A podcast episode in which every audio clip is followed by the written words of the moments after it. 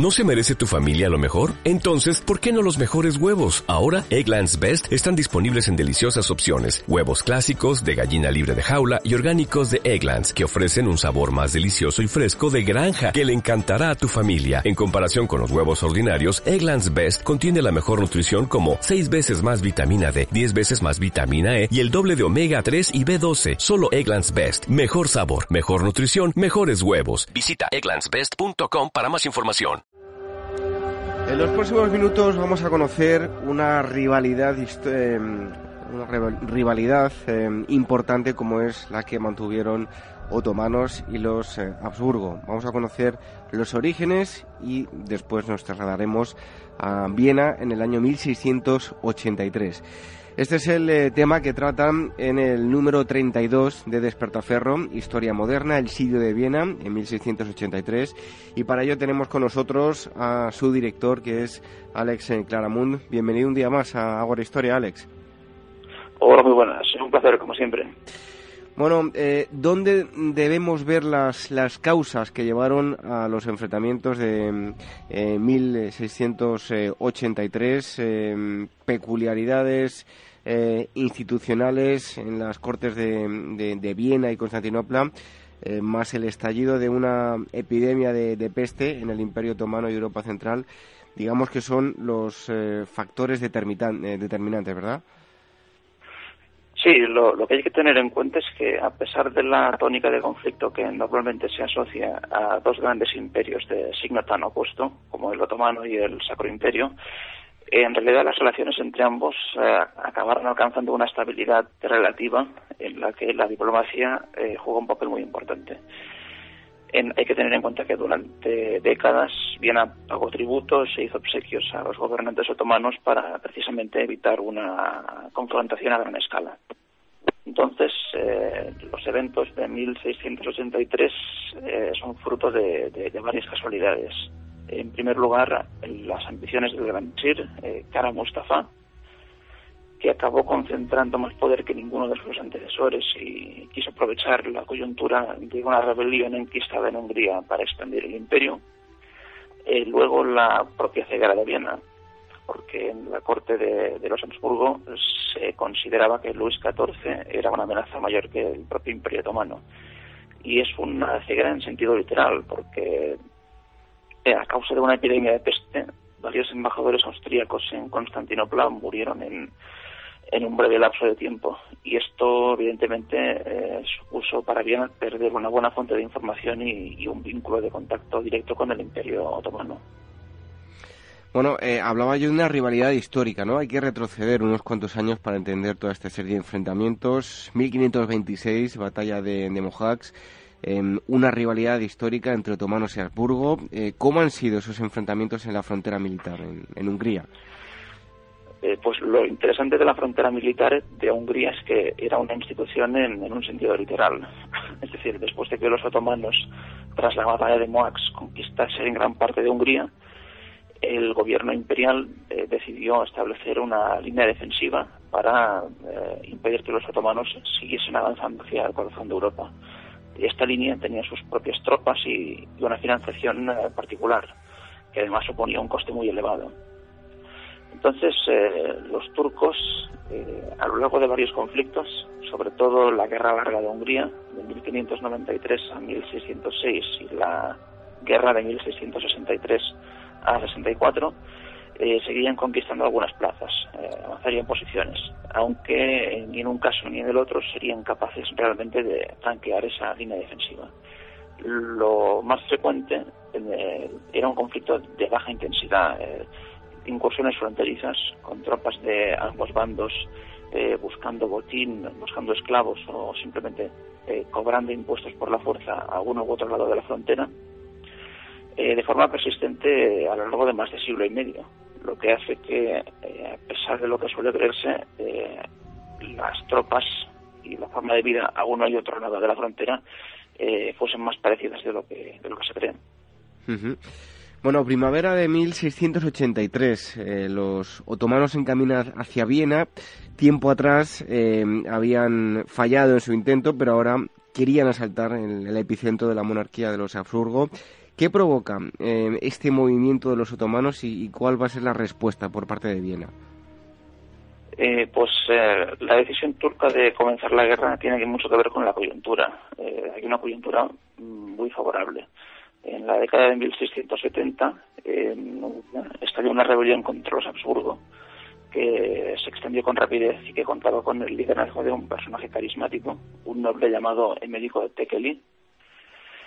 Y en cierto punto del conflicto, los rebeldes húngaros decidieron pedir eh, protección a Constantinopla y ésta se la concedió. Entonces, cuando el poder austríaco parecía más débil, porque Viena no lograba frenar los avances de los rebeldes, el Imperio Otomano eh, decidió declarar la guerra. el, básicamente la reacción imperial se produce en dos vías. Eh, por un lado es militar y por el otro eh, principalmente diplomática. Hay que pensar que los turcos eh, reúnen rápidamente un ejército de unos 100.000 efectivos, sin contar las tropas de estados vasallos como Transilvania, Crimea o Valaquia. Y en cambio los austríacos solamente pueden disponer de 32.000 hombres. Entonces, el éxito de Viena eh, residirá sobre todo en la diplomacia, puesto que con la ayuda del Papa, eh, la diplomacia imperial consigue tejer alianzas con Polonia, con Baviera eh, y Sajonia, que acabarán formando el, núcleo del posterior ejército, el posterior ejército que socorrerá Viena. Bueno, durante años se ha creído erróneamente que el ejército otomano, eh, llegado el, enfrentamiento de Viena, eh, se encontraban en, su momento más decadente, por el contrario, ese era uno de los momentos de, máxima expansión territorial. ¿Cómo era el ejército en sus diferentes disciplinas y, qué reformas importantes llevaron a cabo en el siglo XVII?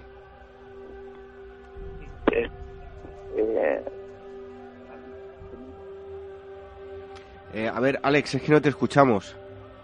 Ah, perdón. Eh, a ver, eh, nada, eh, entra nuevamente cuando... Bueno, termino yo... Espera, le pregunto al técnico. ¿Formulo la pregunta otra vez? Sí, de acuerdo. Pregunta otra vez, ¿vale? Mm. Durante años se ha creído erróneamente que el ejército otomano, llegado el enfrentamiento de, de Viena, pues se encontraba en su momento más decadente pero por el contrario, eh, ese era uno de los momentos de máxima expansión territorial. Em, Alex, ¿cómo era el ejército en sus diferentes disciplinas y qué reformas importantes se llevaron a cabo en el, en el siglo XVII?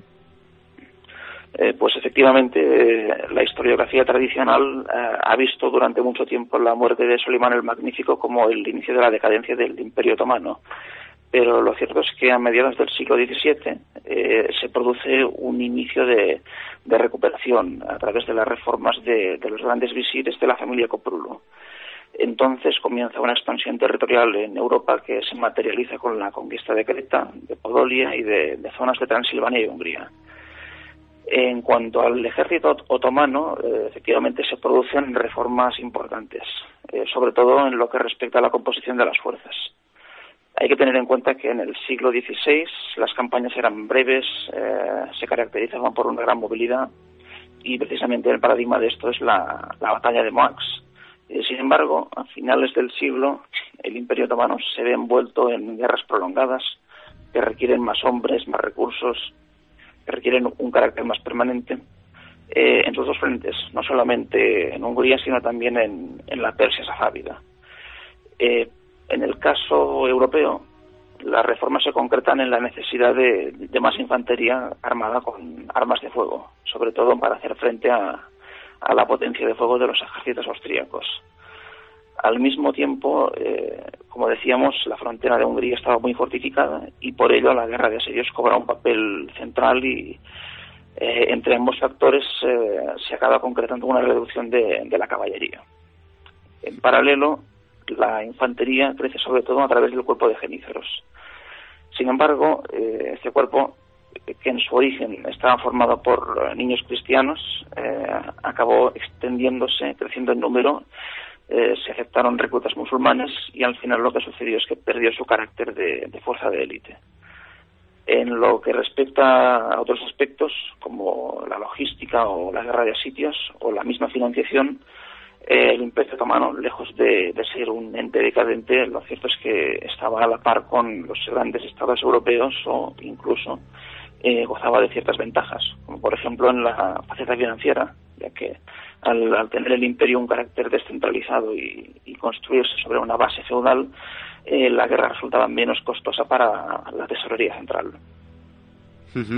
Em, en cuanto eh, a la defensa de Viena, Alex, eh, ¿cómo se produjo? Eh, porque además dejó huellas en la ciudad hasta tiempos actuales, ¿verdad? sí, efectivamente. toda la invasión otomana de, Austria en realidad fue un episodio muy dramático, puesto que las incursiones de turcos y tártaros se tradujeron en la captura de, de, millares de personas en la Baja Austria, que fueron vendidas como esclavas y además eh, no es exagerado afirmar que Viena estuvo realmente a punto de caer, se salvó en extremis. Eh, no solamente por la llegada del socorro, sino también porque la defensa fue, fue activa. El objetivo del gobernador de la ciudad, el conde de Starenberg, era ralentizar y obstaculizar lo máximo posible las, las obras de asedio, las, las obras de zapa. Es decir, mientras los turcos cavaban trincheras y, y minaban los bastiones de la ciudad, los defensores ah, realizaban ataques continuos, salidas, para matar a los zapadores y destruir todas las eh, obras. Al final, eh, como prueba de la virulencia de, la lucha, los turcos tienen que cubrir sus trincheras con tablones y sobre estos eh, colocar sacos de tierra para amortiguar el impacto de las balas.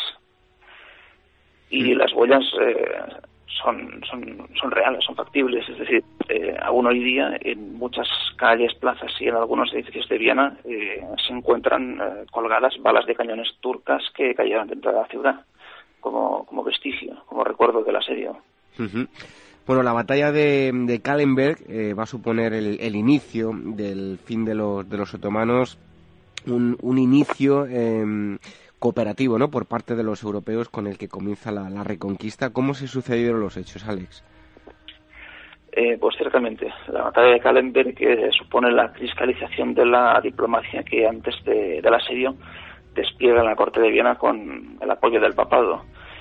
Y al final eh, la victoria contra los turcos es posible solamente por la cooperación de austríacos, de polacos, bávaros, sajones y de tropas de otros estados del Sacro Imperio. Eh, y fue una victoria que marcó el inicio solamente de, esa, de esa reconquista. Hay que pensar que los turcos, a pesar de su derrota, pudieron retirarse con cierto orden y, evidentemente, aún suponían una amenaza considerable. Eh, es por ello que el Papa Inocencio XI eh, llevó un paso más allá de esa cooperación y patrocinó la formación de una Santa Liga. esta Santa Liga que dotaba a la guerra de, un carácter de cruzada estaba formada por Austria, Polonia y Venecia, es decir, los, los tres estados europeos eh, con una frontera más directa o que parecían una amenaza más directa por parte del Imperio Otomano. El conflicto en sí es largo porque se extiende hasta 1699, pero se salda con un triunfo cristiano importante y toda Hungría pasaría a estar bajo, bajo control de, de los Habsburgo. Eh, en sí el proceso de, retroceso territorial otomano en Europa eh, es muy largo y no termina hasta el siglo XX prácticamente, con la Primera Guerra de los Balcanes. Bueno, dedicáis también, eh, Alex, un, un artículo al monarca Juan Sobieski. ¿Qué nos puedes contar sobre este personaje? pues más allá de su faceta de Salvador de Viena, Sobieski es un personaje singular, y hay que pensar que Polonia, a diferencia de, la mayoría de estados europeos de entonces, era una monarquía electiva. Es decir, que Sobieski, para convertirse en monarca, tuvo que eh, realizar todo un proceso de, ascenso meteórico, eh, que no fue ni mucho menos un, camino de rosas. Eh, antes que rey, eh, Sobieski fue gran hetman de la corona, es decir, el, jefe del ejército polaco, y a través del proceso de, de ascenso de su, trayectoria en este ejército eh, fue cuando se formó como militar, eh, obtuvo muchas victorias contra turcos y tártaros, eh, consiguió experiencia luchando contra estos adversarios, que luego sería útil en, el socorro de Viena. Y fueron estos éxitos militares precisamente los que acabarían imponiéndose a, sus escándalos amorosos o, a sus difíciles eh, relaciones con eh, otros miembros de la nobleza polaca, y harían que en 1674 eh, fuese elegido rey de Polonia por encima de candidatos pro-franceses y, y pro-austríacos. Eh, Sobieski es un caso curioso, había sido tradicionalmente un miembro de la facción francesa en, el Reino de Polonia, pero eh, acabó cambiando de bando por la eh, propia necesidad de, unir fuerzas con Polonia ante una amenaza común. Lo que es curioso es que, mm, a pesar de, la gran fama y el gran respeto que se tiene por Sobieski por su victoria en Viena, como monarca fue más bien poco afortunado, ya que no consiguió sus grandes objetivos que por un lado eran la recuperación de Prusia, que hasta mediados del siglo XVII había sido vasallo de la corona polaca, pero sobre todo Sobieski no logró fundar una dinastía propia, es decir, eh, no consiguió eh, que sus hijos pudieran sucederle, lo cual en cierta forma era la antesala de, una reforma política en Polonia que eh, fortaleciese el poder de la corona. Bueno, y ya para concluir, Alex, em, eh, me gustaría que nos explicases em, qué, ilustración em, eh, aparece en, la portada de este número 32 de, de Despertaferro Historia Moderna. Pues en la portada tenemos una magnífica ilustración de, un artista polaco, Mariusz Kosik, que nos muestra en primer plano a, a un lado. Eh, un tipo de soldado en el que se centra precisamente el adelanto que publicamos eh, en el número anterior de, cara a este número sobre Viena.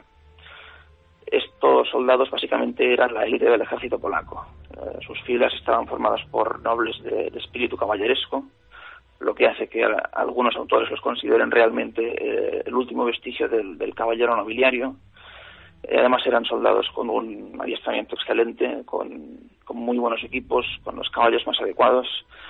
Eh, realmente los otomanos no tenían ninguna fuerza que pudiese frenarlos en el campo de batalla. Y sin lugar a dudas fueron los, grandes héroes de la liberación de Viena, con una famosa carga masiva que, consiguió abrir paso al ejército cristiano coaligado hacia el campamento turco y como tales eh, hoy en día son quizás de las fuerzas eh, europeas que gozan de más fama. Pues todos aquellos que queréis, em, que queráis em, ampliar la, información, de conocer em, más y ampliamente lo que ocurrió en el año 1683 con el sitio de Viena, os recomendamos que vayáis a vuestro kiosco y adquiráis Despertaferro, Historia Moderna, número 32, que trata sobre este asunto. Hemos estado hablando con el director de, la, de esta cabecera, con Alex eh, Claramunt. Alex, muchísimas gracias por haber estado aquí con nosotros en Ahora Historia y hasta el próximo día. Un placer, como siempre. Hasta la próxima.